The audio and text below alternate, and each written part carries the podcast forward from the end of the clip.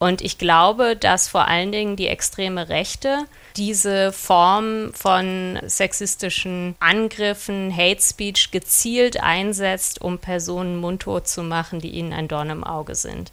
Und das bedeutet, dass, glaube ich, Frauen, die in sehr exponierter Position sind, in Themen, die eben in diese Auseinandersetzung hineinspielen, die sich zum Beispiel besonders für Feminismus engagieren oder besonders für Antirassismus, stärkeren Anfeindungen ausgesetzt sind als vielleicht eine Politikerin, die sich mit dem Urheberrecht beschäftigt. She likes Tech. She likes Tech. Der Tech-Podcast von NDR Info und Enjoy.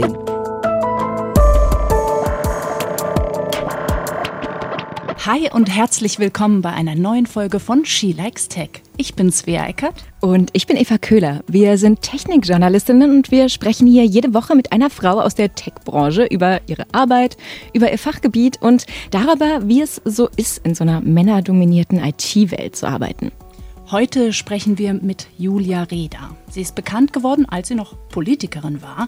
Sie saß nämlich für die Piraten im EU-Parlament und hat dort ein eigentlich sehr sperriges Thema vorangetrieben und sehr bekannt gemacht, nämlich das Thema Urheberrechte. Vielleicht erinnert ihr euch ja tatsächlich noch an die großen Demonstrationen, die es so im Frühjahr 2019 dazu gab. Da ging es um Artikel 13 bzw. um Artikel 17, so hieß der dann am Ende, als die Richtlinie durchgewunken wurde, des Urheberrechts. Heute ist sie Wissenschaftlerin und setzt sich bei der Gesellschaft für Freiheitsrechte für moderne Urheberrechte ein. Als erstes wollen wir von ihr wissen, wie sie dorthin gekommen ist und im zweiten Teil des Podcasts sprechen wir dann genau über dieses Thema Urheberrecht und warum das gerade heute wieder brandaktuell ist. Hallo Julia, schön, dass du da bist. Hallo. Hallo Julia. Freut mich sehr. Julia, du bist ja tatsächlich 2014 mit 27 Jahren für die Piraten ins EU-Parlament eingezogen. Und dann hast du dort fünf Jahre lang als Parlamentarierin gearbeitet. Sag mal, wolltest du das schon immer, also ins Parlament einziehen? Was wolltest du als Kind werden? Was hast du in alle Poesiealben reingeschrieben? Das wollen wir natürlich wissen. Nee, eigentlich äh, war es überhaupt nicht der Plan, dass ich Politikerin werden würde. Also ich habe äh, zwar Politikwissenschaft studiert, aber dort gibt es immer diesen Spruch, dass man ja auch nicht Medizin studiert, um Patientin zu werden. Also war das eigentlich überhaupt nicht mein Plan. Ich wollte ursprünglich einmal Diplomatin werden, also viel wow. um die Welt reisen und äh, insofern mich auch mit ja, politischen Zusammenhängen beschäftigen. Du hast es eben schon gesagt, du hast Politik und Publizistik in Mainz studiert und wurdest dann wirklich kurz nach deinem Abschluss zum Magister ins EU-Parlament gewählt. Und das, obwohl du Diplomatin werden wolltest.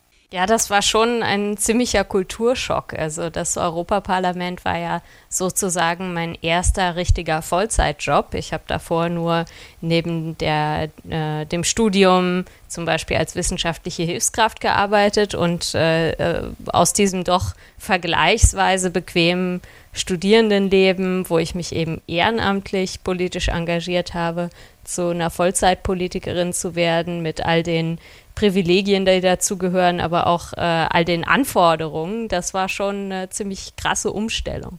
Du wirst ja so bis heute sozusagen dafür ein Stück weit auch gefeiert, dass du ähm, dieses Thema Urheberrechte, neue, moderne Urheberrechte so populär, so greifbar, so anschaulich gemacht hast und du warst ja auch die Person, die das verkörpert hat. Ja? Ähm, warum hast du dir dieses Thema ausgesucht? Also ich glaube, bei vielen Leuten, die fürs Europaparlament kandidieren oder überhaupt in die Politik gehen und eine politische Karriere anstreben, da suchen sie sich dann ein Thema als Steckenpferd. Bei mir war es eigentlich genau andersrum. Also ich habe mich mit dem Urheberrecht beschäftigt, lange bevor ich äh, eine politische Karriere angestrebt habe. Ich saß zum Beispiel schon so um 2010 herum für den Chaos Computer Club äh, in Anhörungen zum Thema Urheberrecht, ähm, damals im Landtag Rheinland-Pfalz.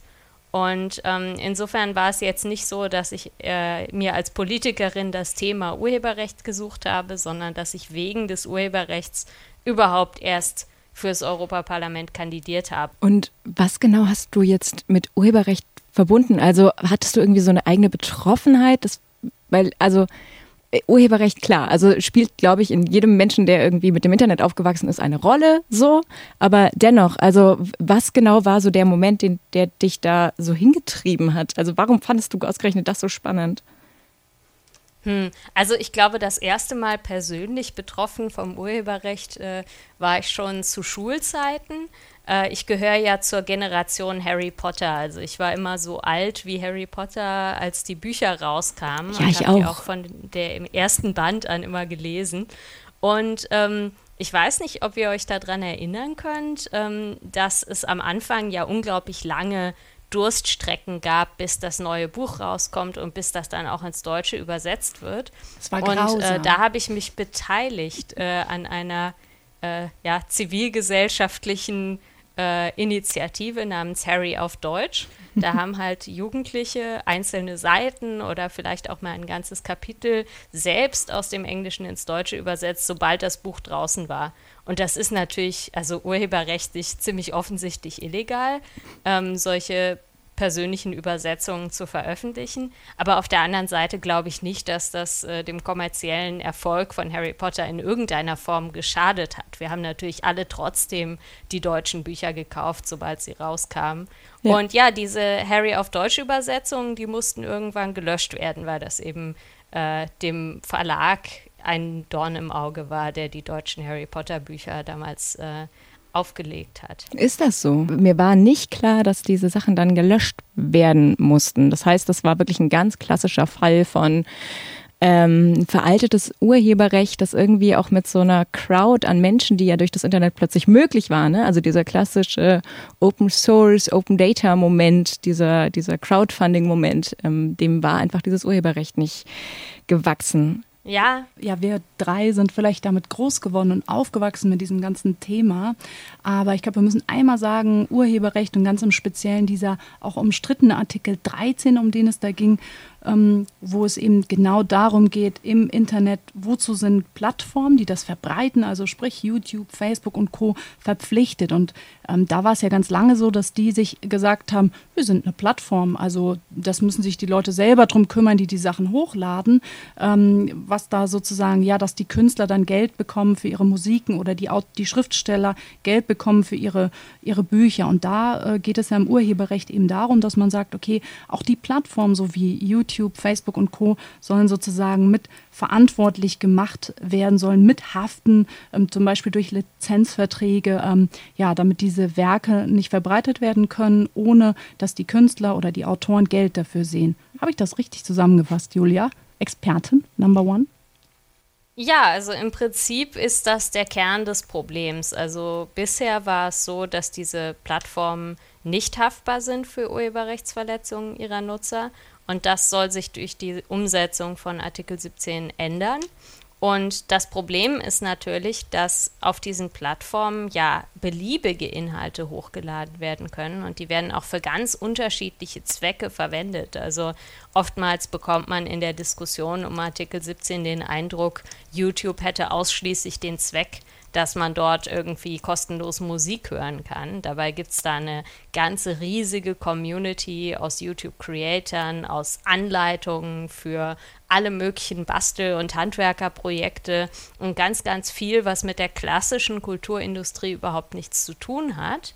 Aber dieses Phänomen muss jetzt eben irgendwie in die, dieses klassische Verständnis von Urheberrecht gezwängt werden, wo es eben auf der einen Seite die ähm, Urheber gibt, die kreative Inhalte erschaffen und auf der anderen Seite die Nutzer. Und äh, ich glaube, das ist ein Denken, das eigentlich veraltet ist. Ja. Und das zeigten ja dann tatsächlich auch so die Demonstrationen, die dann ausgelöst wurden. Ne? Also da sind wahnsinnig viele Leute auf die Straße gegangen, regelmäßig 2019, einfach um zu zeigen, so das Urheberrecht, so wie ihr euch das vorstellt, ist veraltet. Wir brauchen ein neues, aber so wie ihr glaubt, dass das neue aussieht, kann es eben nicht funktionieren. Und jetzt bist du ja eben die Ikone dieser Bewegung geworden, so ein bisschen aus dem EU-Parlament heraus, sowieso schon eine super ungewöhnliche Rolle. Und ähm, am Ende ist es dann ja so passiert, dass es einen großen Boxkampf gab. ja, einen inszenierten, vielleicht medial kann man sagen, inszenierten Fight. Ähm, es gab ja von der CDU damals den äh, sehr bekannten Axel Voss, der wurde so ein bisschen als dein Gegenspieler inszeniert, kann man sagen. So, es gab so Artikel Julia Reda versus Axel Voss. Ähm, wie war das für dich, in dieser Rolle zu sein und auch dann sozusagen ja in, in diesem Kampf zu sein? Also mir persönlich wäre es wahrscheinlich lieber gewesen, wenn sich das Ganze nicht so sehr an Personen aufgehängt hätte, sondern an Themen. Und ich glaube, das hat bei diesem Thema schon besser funktioniert als bei vielen anderen. Also, dass sich die Leute schon auch wirklich detailliert mit dem Gesetzestext auseinandergesetzt haben, ihre Abgeordneten angerufen haben und extrem gut informiert waren, auch über die Details des Gesetzgebungsprozesses. Das fand ich ganz beeindruckend. Aber irgendwie, um so ein sehr komplexes Thema doch medial herunterzubrechen, braucht es eben diese Personalisierung. Und ähm, insofern, ja, habe ich das natürlich dann auch mitgespielt und mich äh, öffentlich mit Axel Voss auseinandergesetzt, der ja als Berichterstatter für diese Reform doch einen sehr großen Einfluss darüber hatte, in welche Richtung es gehen sollte. Du hast ja relativ jung, ne? so Ende 20, Anfang 30, dann noch eine der wenigen Frauen. Ähm, hat, hattest du das Gefühl, dass das macht auch was aus? Also, zu, dass du eine Frau warst oder hattest du das Gefühl, ähm, mit dir ist irgendwie anders umgegangen worden. Wie, wie ist da dein Eindruck? Also ich war von Vertretern dieser Urheberrechtsreform oder Befürworterinnen und Befürwortern schon teilweise äh, auch sexistischen Angriffen ausgesetzt. Das war allerdings bei mir wesentlich weniger schlimm, als das bei manchen anderen Kolleginnen in der Politik so war, die sich vielleicht äh, mit gesellschaftlich noch aufgeladeneren Themen beschäftigen, wie der Flüchtlingspolitik zum Beispiel. Ähm, verbal oder? Kam also, aber. Hm. Ja, ja, verbal auf jeden Fall. Also ähm, zum Beispiel wurde mein Alter viel mehr thematisiert, als das bei jungen männlichen Kollegen jetzt der Fall war. Und äh, also selbst der damalige Digitalkommissar Günther Oettinger war sich nicht so blöd, um in einer öffentlichen Plenarsitzung auszurasten und für mehrere Minuten über mich zu schimpfen und auch zu sagen, also wenn ich nicht so jung wäre, dann würde er mich noch viel härter aburteilen und so weiter. Also was einfach eine Umgangsweise ist, die ich so bei männlichen Kollegen nicht beobachtet habe. Was und, hat es? Ja. Sprich fertig. Ja, also das äh, gehört, glaube ich, einfach dazu, wenn man als Frau in der Politik tätig ist. Also es gab dann glücklicherweise auch so eine gewisse Solidarität unter den äh, Kolleginnen im Europaparlament, die dann vielleicht, wenn sie die Sitzungsleitung hatten, solche Tiraden auch mal äh, unterbinden. Aber es ist definitiv was ganz Alltägliches. Und wie bist du damit umgegangen? Also was hat es mit dir gemacht? Weil das ist ja tatsächlich, also du standst ja in der Öffentlichkeit wie zu dem Zeitpunkt, wahrscheinlich oder auch in dem Alter wenig andere Politikerinnen vor dir. Ähm, wie, wie, was hast du daraus gelernt? Weil das ja wirklich öffentliche Anfeindungen waren, ähm, denen du dich da ausgesetzt gefühlt hast. Naja, ich habe äh, versucht, das Positive zu sehen. Das meiste an öffentlichem Feedback, das ich bekommen habe, war ja stets positiv. Und äh, wenn man bei niemandem aneckt, dann ja, vertritt man wahrscheinlich keine besonders interessanten oder progressiven Positionen in der Politik. Also habe ich versucht, mir das nicht zu nahe gehen zu lassen. Du hast vorhin gesagt, ähm, bei dir war es viel weniger schlimm als jetzt bei anderen Kolleginnen, die sich zum Beispiel mit Flüchtlingspolitik beschäftigen. Also vielleicht geht es auch nur mir so, aber ich tue mir irgendwie schwer damit, das Thema, für das man sich einsetzt, mit dem Grad an Sexismus ähm, in Verbindung zu bringen. Also mhm. was hat das eine mit dem anderen zu tun? Also ich kann nur beobachten, dass äh, der, das Volumen an Hassnachrichten, das ich bekomme, auch äh, sei es über soziale Netzwerke oder sei es in persönlichen E-Mails gewesen, als ich im Parlament war, nicht zu vergleichen ist mit dem einiger Kolleginnen von mir.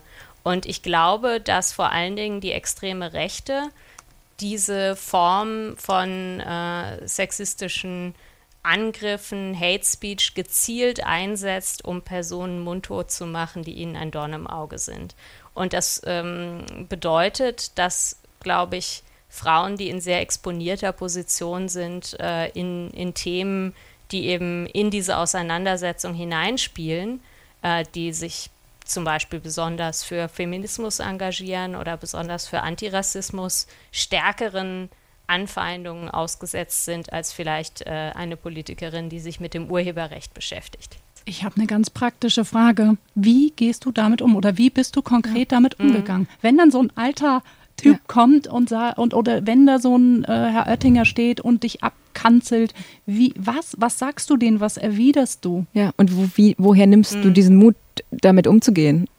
Also ich versuche mich darüber lustig zu machen. In dem Fall von Oettinger war das relativ leicht, äh, weil er sich darüber aufgeregt hat, dass ich nicht im Plenarsaal war zu einer netzpolitischen Diskussion. Das lag allerdings daran, dass ich mit seinem Chef, dem Vizepräsident Ansip, auf dem Internet Governance Forum war als Teil der offiziellen EU-Delegation. Und da war es dann relativ leicht, ähm, sich darüber eben auch äh, lustig zu machen. Und ähm, ich denke, das ist oft so. Also, dass Leute, die versuchen, einen auf dieser persönlichen Ebene anzugreifen und das Alter thematisieren oder das Geschlecht thematisieren, dass denen einfach gute äh, Argumente fehlen. Und ähm, das kann man dann, glaube ich, auch zu seinem eigenen Vorteil vielleicht umdrehen in der öffentlichen Debatte, dadurch, dass man sowas einfach bloßstellt. Also ich äh, versuche halt das Beste daraus zu machen. Natürlich ist es trotzdem unangenehm.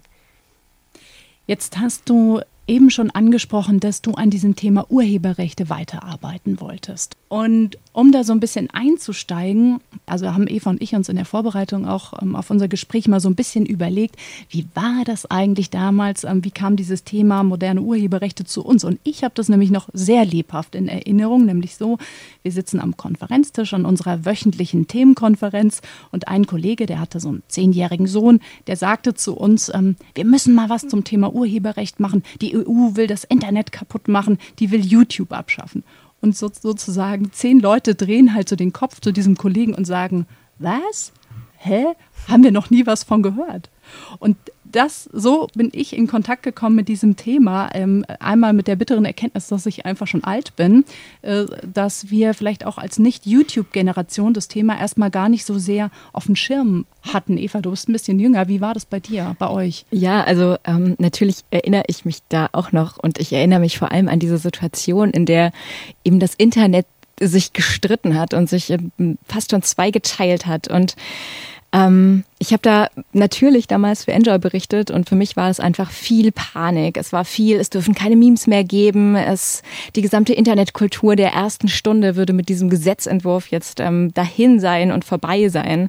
Ähm, da gab es dann den Medienrechtsanwalt, also Christian Solmecke, der ja dann ähm, angefangen hat und sich eingeschaltet hat und da wirklich auch eigene YouTube-Videos gedreht hat. Eins hat er tatsächlich mit Rezo zusammen gemacht. Ähm, LeFloid hat also Panik gemacht, Rezo hat analysiert, Mr. Wissen to Go hat erklärt und dann gab es eben auch noch diesen offiziellen Anti-Artikel 13 Song. Und ich habe mich jetzt nochmal auf die Suche gemacht, ähm, um zu sammeln, wie das Netz eigentlich damals so klang und das zusammengeschnitten. Und das will ich euch einmal kurz vorspielen.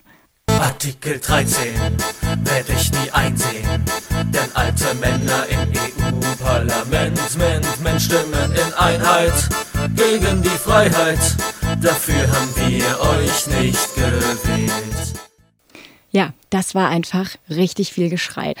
Und ich fand es damals richtig krass, weil eben Axel Voss, so CDU seines Zeichens, großer Freund der Urheberrechtsrichtlinie, ja auf der einen Seite stand und Julia Reda, ihres Zeichens ja größte Gegnerin und Mitglied der Piratenpartei auf der anderen Seite.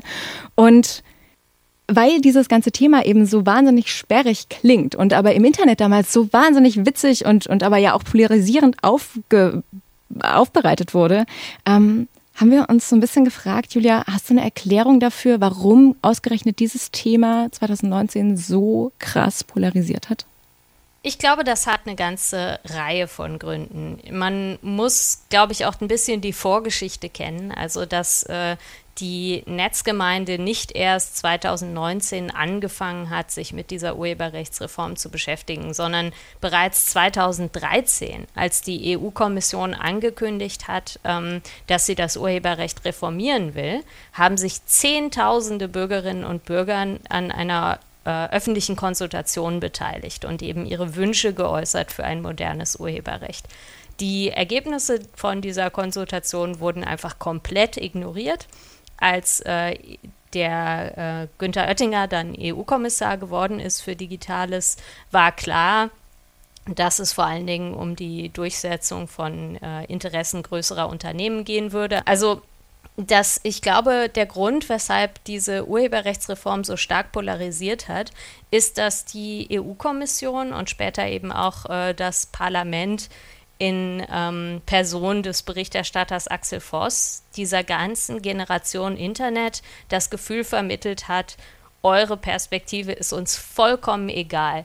Ihr könnt euch über die offiziellen Wege so viel konstruktiv einbringen, wie ihr wollt. Wir werden das einfach ignorieren und das machen, was die großen Unternehmen wollen.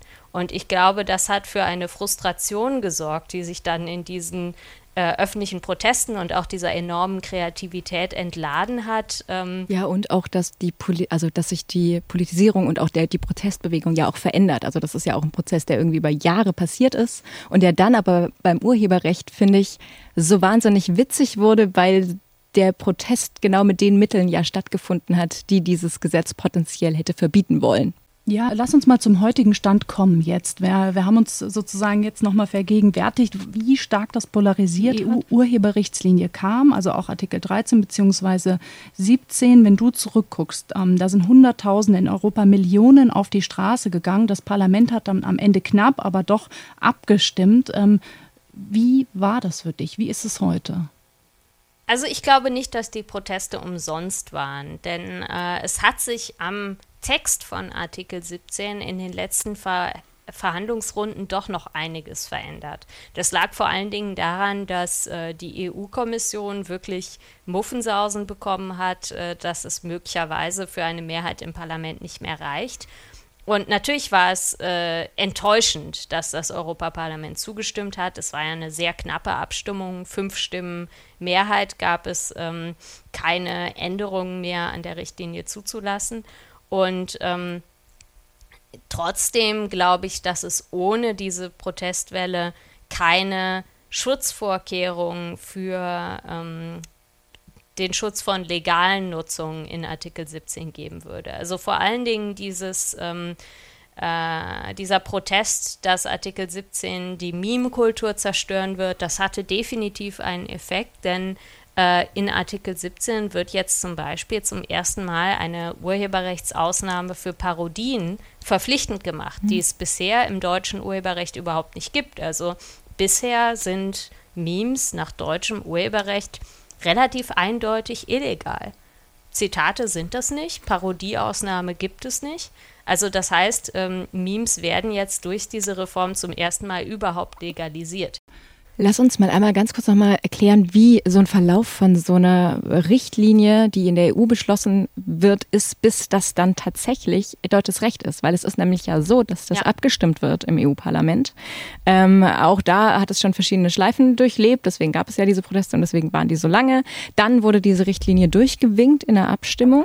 Und dann ist es aber so, dass die Länder, also ähnlich war das ja auch bei der DSGVO, dass die einzelnen Mitglieder Staaten der EU Zeit haben, zwei Jahre meines Wissens, um ähm, ja. diese Richtlinie in EU-Recht bzw. in Länderrecht jemals, also in nationales Recht jeweils umzuwandeln. Und das ist das, was gerade genau. jetzt momentan in Deutschland passiert. Ne? Die versuchen, einen Gesetzentwurf auf die Reihe zu kriegen, mit dem alle einigermaßen glücklich sind. Genau, Artikel 17 muss bis Juni 2021 in deutsches Recht umgesetzt werden, also ist nicht mehr so furchtbar viel Zeit.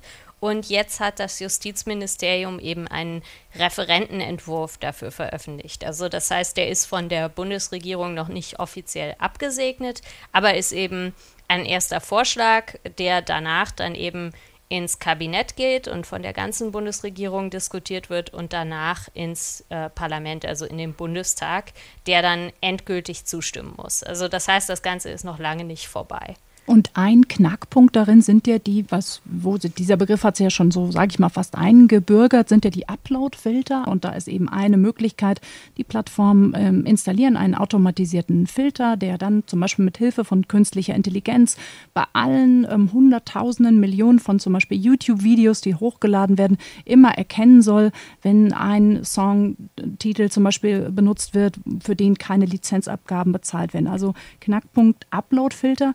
Und ähm, das war ja ein Punkt, wo alle gesagt haben, das wollen wir nicht und die sollen doch jetzt auch kommen oder das, das ist zumindest jetzt angedacht. Und es hieß, die kommen nicht. Jetzt will ich mal wissen, wie ist da der Stand?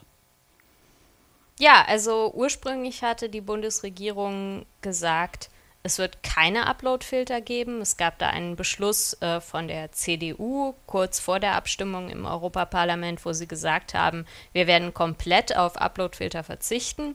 Dann nach der Abstimmung hieß es, wir werden weitgehend auf Uploadfilter verzichten. Und in so einer Art Salamitaktik rückt die Bundesregierung davon leider immer weiter ab. Inzwischen, also mit dem aktuellen Referentenentwurf, ist es leider wirklich dramatisch, dass äh, für alle Plattformen, die unter Artikel 17 fallen, die keine Startups mehr sind, also älter als drei Jahre und äh, die keine Kleinunternehmen sind, also die mehr als eine Million Umsatz im Jahr machen, dass die alle Uploadfilter einsetzen müssen. Und äh, das ist eigentlich mit den Versprechungen der Bundesregierung nicht mehr vereinbar. Jetzt könnte man ja sagen, ähm, es gibt eine Bagatellausnahme und das ist doch super, wenn die Plattformen endlich zur Verantwortung gezogen werden. Also, die müssen sich um die Inhalte kümmern, die sind Publisher sozusagen, die sind nicht einfach so neutrale Personen im Raum und ähm, dann ja, können die, kann da passieren, was wolle, sondern die müssen Verantwortung übernehmen und eben die Autoren müssen entlohnt werden. Also es darf keine Urheberrechtsverletzungen geben. Also alle sind glücklich. Wo siehst du das Problem oder die Probleme? Ich finde die Vorstellung, dass Online-Plattformen wie Publisher behandelt werden, ehrlich gesagt, also als ziemlich katastrophal an. Denn das würde ja bedeuten, dass die Plattformen Kontrolle darüber ausüben müssen, was dort gepostet werden kann. Und im Prinzip, bevor überhaupt irgendwas veröffentlicht werden kann, die Plattform zentral überprüfen muss, ob das den Gesetzen entspricht. Und das ist natürlich bei den Massen an Inhalten, die auf einer Plattform wie YouTube hochgeladen werden, einerseits überhaupt nicht möglich und andererseits ähm, zerstört das auch vollkommen das, was das Internet eigentlich attraktiv macht als Kommunikationsmedium, dass es eben keinen zentralen Publisher gibt, der entscheidet, was äh, gezeigt werden darf und was nicht. Ich will einmal ganz kurz zusammenfassen. Also ähm, die Sorge ähm, sind falsche Sperrungen, die, die es gibt. Es ist die Sorge, dass wir sowas wie so einen Echtzeitfilter bekommen. Es gibt die Sorge, dass kleinere Firmen benachteiligt werden. Und insgesamt, es steht so über allem, ist im Prinzip die Beschränkung der Meinungsfreiheit und dass das Internet sozusagen nicht mehr das gleiche Gesicht hat, wie es das, wie es das heute hat. Ich will unbedingt jetzt gerne einmal nach vorne schauen, weil wir ja auch gesagt haben, die Debatte ist so brandaktuell. Wir sind jetzt kurz nach der US-Wahl. Ähm, genau, was steht an? Also die Bundesregierung muss sich jetzt noch auf einen offiziellen Kabinettsentwurf einigen und ich hoffe sehr, dass sie dabei auf die öffentliche Kritik eingehen und nochmal nachbessern und eben äh, es klar machen, dass ähm, immer der Verhältnismäßigkeitsgrundsatz zu beachten ist. Also dass zum Beispiel Plattformen, für die der Einsatz von Uploadfiltern zu teuer ist, diese auch nicht einsetzen müssen. Also die eigenen Berechnungen des Justizministeriums zeigen, dass eine mittelgroße Plattform äh, 10% ihres Umsatzes pro Jahr für die Compliance mit Artikel 17 ähm, ausgeben müsste. Das heißt also, dadurch werden kleine Unternehmen, die vielleicht mit YouTube oder mit äh, TikTok, Instagram konkurrieren könnten, in den Ruin getrieben. Und das kann doch nicht das Ziel der deutschen Digitalpolitik sein, also letzten Endes kleinere europäische Unternehmen durch äh, solche Regelungen aus der Konkurrenz ähm, zu drängen und dadurch YouTube und Facebook noch weiter zu stärken. Also das, äh, da hoffe ich sehr, dass da die Bundesregierung noch zur Besinnung kommt und eine fairere und ausgewogenere Lösung findet. Ähm, danach wird dann dieser Vorschlag in den Bundestag kommen. Das kann schon relativ bald passieren. Und da kommt es dann eben auf die Abgeordneten an. Also da wird es dann wieder Zeit, Abgeordnete zu, zu kontaktieren. Und nötigenfalls äh, sollten diese dagegen stimmen, wenn dieser Entwurf eben die äh, Grundrechte nicht hinreichend schützt. Gleichzeitig glaube ich, also die Zeit für Proteste ist jetzt noch nicht gekommen, weil ähm, es nicht diesen Abbruch der Kommunikation zwischen Politik und Bevölkerung gibt, sondern der Prozess für die Umsetzung in Deutschland ist einigermaßen transparent. Das Justizministerium macht diese öffentlichen Anhörungen. Man sieht auch an der einen oder anderen Stelle, dass sie auf das hören, was dort gesagt wird. Also ein langwieriger Prozess, der uns da bevorsteht und ein Prozess, den wir unbedingt weiter beobachten sollten. Danke, liebe Julia, für diese Innensichten, die du uns da gegeben hast und auch vor allem auch diese sehr schön detaillierten Erklärungen. Bevor wir unseren Podcast schließen, wollen wir von dir wie immer wissen, in unserer Lieblingskategorie, dem Pick der Woche, hast du eine App, ein Buch, eine Webseite, ein irgendetwas, was dich sehr glücklich macht, dir das Leben erleichtert und das du sehr gerne mit uns teilen möchtest?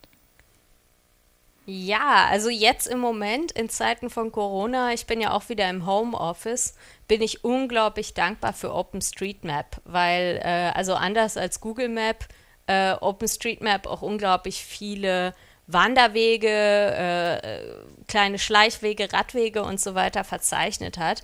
Und wir alle müssen uns, glaube ich, darauf vorbereiten, den Winter zu großen Teilen draußen zu verbringen, wenn wir uns irgendwie mit anderen Menschen treffen wollen. Und ich mache das im Moment halt, indem ich versuche, Berlin und Brandenburg so mit Fuß und Fahrrad äh, zu erkunden und mich eben mit Freunden draußen zu treffen. Und da ist OpenStreetMap einfach eine super Sache, um das zu planen und zu erleichtern. Fantastisch. Mag ich sehr, deine, deinen Pick der Woche. Dann sage ich jetzt mal stellvertretend, es war so schön, dass du da warst. Vielen, vielen, vielen Dank für deine Zeit. Und ähm, Vielleicht sieht man dich ja mal beim Wandern. Genau. Ja, habt einen schönen Tag heute noch und ähm, ja, heute, man muss eigentlich sagen, bleib gesund. Mach's gut. Jo, bis Tschüss. dann. Tschüss. Tschüss. Ja, wie war's für dich heute, Svea? Ja, es war ein richtig schöner Deep Dive. Diesmal ja nicht so technisch, aber doch irgendwie auch technisch, weil ähm, gerade so dieses ganze Thema Urheberrecht und die großen Plattformen, das berührt ja so viele Bereiche. Ja, und ich äh, finde, dass man das einfach auch mal machen muss. Also wir müssen einfach auch darüber sprechen, wenn Gesetzentwürfe entstehen, die uns ja dennoch auch alle betreffen, die wir im Internet unterwegs sind. Und deswegen fand ich es total schön, äh, Julia Reda heute da zu haben und ihre Perspektive mal zu sehen, weil es ja auch wieder mal so ist, dass sich nicht alle Menschen, die dagegen sind, einig sind, sondern das ist ein super polarisierendes Thema.